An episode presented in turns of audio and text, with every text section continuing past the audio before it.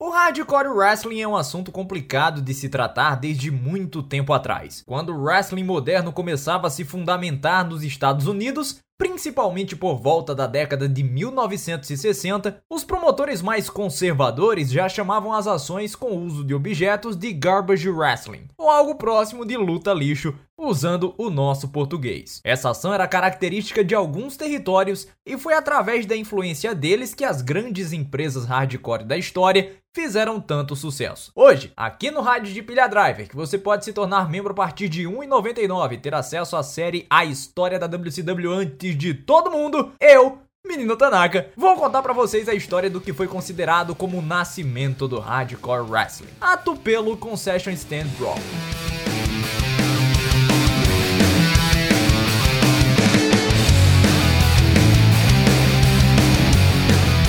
Grande parte do estilo que se considera como hardcore wrestling surgiu há pelo menos 60 anos. No Texas, desde que tudo começou, o sangue foi o fator preponderante para o espetáculo, além das brigas sem controle dentro e fora do ringue mas nenhuma região chegava aos pés do que era feito no Tennessee. No geral, os fãs sulistas gostavam de uma boa briga e mais do que isso, que essa briga parecesse de verdade. Dentro desse contexto cresceu o nome de Fabulous Jack Fargo. Jackie Fargo. Jack Fargo e o irmão Don Fargo percorreram os principais territórios americanos a partir da década de 50, mas foi no território do Tennessee que eles conseguiram mais destaque. Esse território era comandado por Nick Gulas e englobava o Kentucky, o Alabama, o Arkansas, partes do Missouri e a parte ocidental da Carolina do Norte. Em dado momento da história, Don seguiu seu próprio caminho e Jack Fargo emergiu como o principal nome aos olhos de Gulas. E isso continuou por pelo menos 15 anos, até que no meio da década de 70 ele passou a tocha para Jerry Lawler, deixando um legado na região. As lutas de Jack Fargo tinham por característica envolver muito sangue, ação por todos os lados, cadeiradas e essas coisas. Logo, todas as lutas no DQ, Anything Goes, e estipulações que envolviam o uso de elementos que não necessariamente pertencem ao ringue eram chamadas de Fargo Matches por aqueles que faziam negócios negócios na área. Last week we had tables, bells and everything else all over the floor. So we better stay loose. E essas lutas sempre eram vendidas como dois rivais que saíram do controle, os ânimos ficaram à flor da pele e uma verdadeira luta explodiu. Com os objetos que eram usados sendo as coisas que estavam ao alcance deles quando eles enlouqueceram. Se você já ouviu falar de Texas Deathmatch, ela surgiu seguindo essa mesma premissa.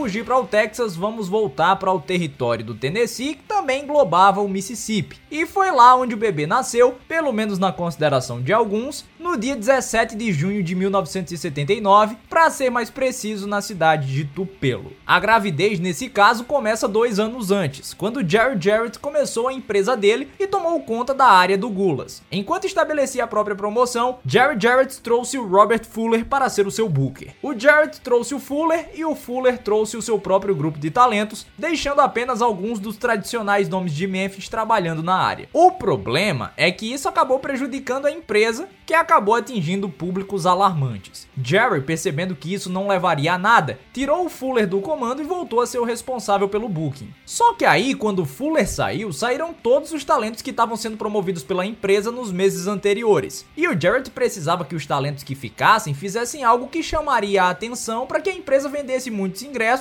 e, consequentemente, para que ele tivesse um alívio até conseguir importar novos lutadores de outros territórios. Platão diria que a necessidade é a mãe da invenção, e foi mais ou menos esses dizeres antigos que se profetizaram em Tupelo naquela noite. O Jerry Jarrett programou seus dois nomes de topo, o Jerry Lawler e o Bill Dundee, para defender o Southern Tag Team Title contra dois lutadores de preliminares que só estavam fazendo dupla há duas semanas. Wayne Ferris, que posteriormente viria a ser conhecido como Honk Tonk Man, e Larry Latan, conhecido posteriormente como Moondog Spot. A luta foi bastante sangrenta e um público de mais ou menos 300 pessoas ficou empolvorosa quando Ferris e o Latan conquistaram os cinturões, o que era considerado como algo impossível. Latham and Ferris as the new Southern champions. Lawler e Dundee estavam revoltados e atacaram seus adversários rios após a luta. Enquanto o pau começava a quebrar, o Lance Russell encerrava o show. A imagem desapareceu, só que o som continuou. 10 segundos depois, o Lance começa a gritar pro cameraman que uma luta colossal estava acontecendo lá embaixo.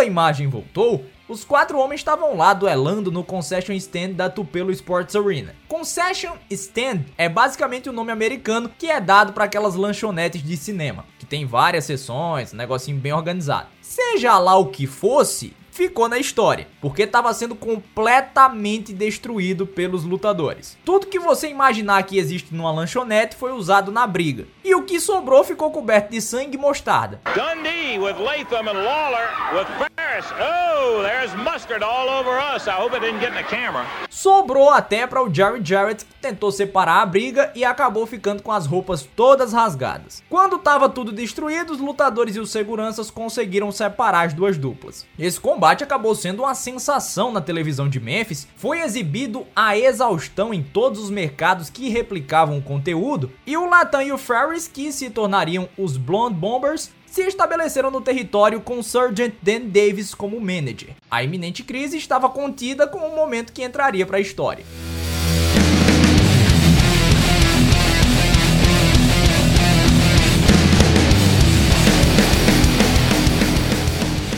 Ainda houveram duas outras Tupelo Concession Stand Brawl. Um aconteceu menos de um ano depois, num período muito complicado de novo, dessa vez porque o Jerry Lawler tinha se machucado, e os Blonde Bombers enfrentaram Rick e Robert Gibson. A terceira já foi em setembro de 81, quando Eric Gilbert e Rick Morton enfrentaram Masafushi e Atsushi Onita, dois japoneses enviados pelo Giant Baba para adquirirem um pouco mais de experiência nos Estados Unidos. Essa última briga, em níveis de performance, conseguiu ser superior às duas anteriores. Essa teve até a esposa do promotor pedindo pelo amor de Deus para eles não destruírem tudo, sem muito efeito novamente. Assim como não houve muito efeito em Tupelo, porque essas brigas acabaram ficando saturadas. Just unabridged brawl, that's all there was to it. We got more, we'll be back in just a moment.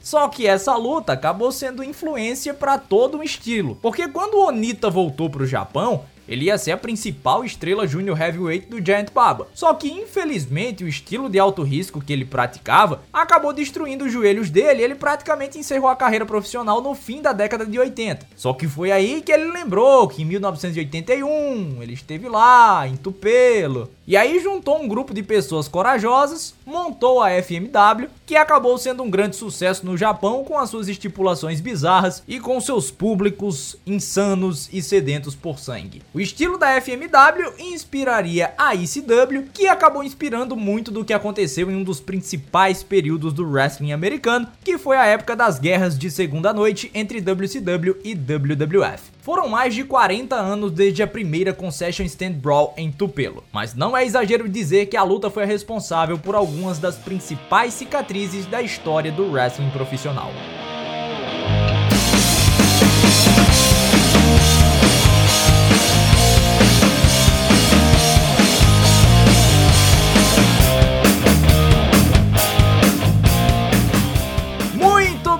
Pessoal, é isso aí. Mais uma história concluída com êxito. Espero que vocês tenham gostado. Essa daqui é super bacana e serve até como um prelúdio para a história da ICW. Por falar em histórias, você sabia, você viu aí nos últimos vídeos que eu lancei no canal do YouTube, que os membros já começaram a receber a história da WCW. Primeiro episódio já saiu no fim de semana e olha, se você não virou membro ainda, você está perdendo tempo. Porque independentemente do plano que você assinou, seja de 2, de 5 ou de 8 reais, você está tendo acesso a esse grupo em que estamos disponibilizando o conteúdo no Telegram. Quero aproveitar para agradecer os novos membros, os membros que eu ainda não citei por aqui, o Gabriel Nieto, Luiz Felipe Brito Nascimento, o Luiz Paulo Gouveia Campos, Pedro Peixoto, Giovanni da Silva Soares e Giovanni Longo Rosa toda essa galera que chegou recentemente, o meu muito obrigado pelo apoio e você faça como eles, tá bom? É um dinheiro que será revertido para o seu conhecimento no wrestling. Nada melhor do que malhar o intelecto nesse tempo. No mais, pessoal, é isso. Nosso próximo conteúdo, se você tá vendo no Spotify, o próximo podcast.